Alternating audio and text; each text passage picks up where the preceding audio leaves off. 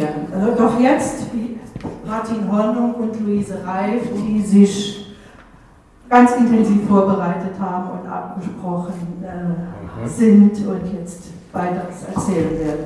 Ich danke für Ihre Aufmerksamkeit. Hallo, guten Abend. Ich muss dann auch gebeten, bitte das Mikrofon benutzen, damit wir uns nicht so anstrengen, weil es viel Stoff vorzutragen gibt.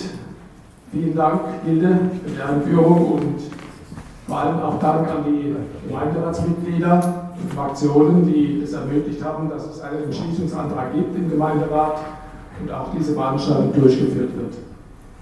Und danke an euch, dass einige wundern sich für diese sehr zahlreiche Teilnahme. Das ist sehr erfreulich und zeigt das Interesse an dieser Sache. Danke. Die Luise und ich werden, wie gesagt, heute hier vortragen aus dem Buch. 684 Seiten haben wir nicht vor, alle vorzulesen, aber so zwei Seiten Zitate können es dann sein. Es heißt Verfassungsfeind im Land, Radikalnazis von 1972 in der Geschichte Baden-Württembergs und der Bundesrepublik. Es ist die Studie, der von der Landesregierung unterstützt wurde finanziell, die im Mai letzten Jahres erschienen ist, zum Radikalnazis, aber speziell zum Schießerlass in Baden-Württemberg.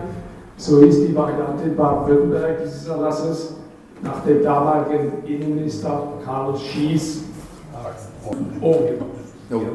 Das sagt mir aber nicht. Das war ein Fehler. Der Micha sollte normalerweise die Einstellung, ich mache gerade meine Einführung noch fertig und dann ja. spielt der Micha wieder. Der erste da. Zu dem Einladungsblatt für diese Veranstaltung kann ich vielleicht noch sagen, das war geschrieben, als Herr Kretschmann sich noch nicht zu Wort gemeldet hatte. Da war die Lage noch so, dass er gesagt hat, ich habe keine Zeit für diese Studie, ich habe Wichtigeres zu tun und es hat dann acht Monate gedauert und es gab ziemlich viel öffentlichen Druck, auch mit der Presse, auch Kundgebung von uns.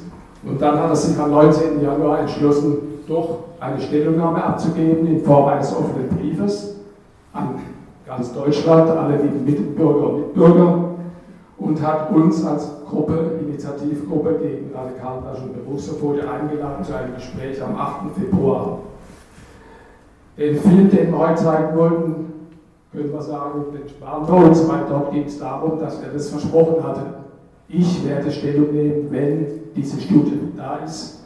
Es hat dann acht Monate gedauert. Zu diesem Brief werden wir nachher was sagen. Und worauf wir heute eingehen werden, ist weniger die Geschichte des Radikalen, das haben wir schon getan, auch in der Kundgebung an der PH im Oktober 2021. Es hat eine Vorgeschichte der Radikalerlass, das ist auch vielen bekannt. Es gab den Adenauer es gab das KPD-Verbot, das waren alles Vorläufer dieser Maßnahmen Radikalerlass 72. Und darauf können wir heute aus Zeitgründen weniger eingehen. Es geht uns heute darum, was haben wir im Moment aktuell erreicht in der Sache Rehabilitierung und Entschädigung für uns Betroffene? Wie weit sind wir da gekommen? in Baden-Württemberg speziell, weil es gibt andere Länder, wo die Betroffenen weiter sind als hier. Und es gibt einen Antrag, den die Sarah nachher vorstellen wird, der so gedacht ist, dass der Gemeinderat appelliert an den Landtag, uns zu unterstützen, diese Forderung zu erfüllen. Aber jetzt mache ich Mikro frei, Michael, jetzt müssen wir dich nachholen, bitteschön.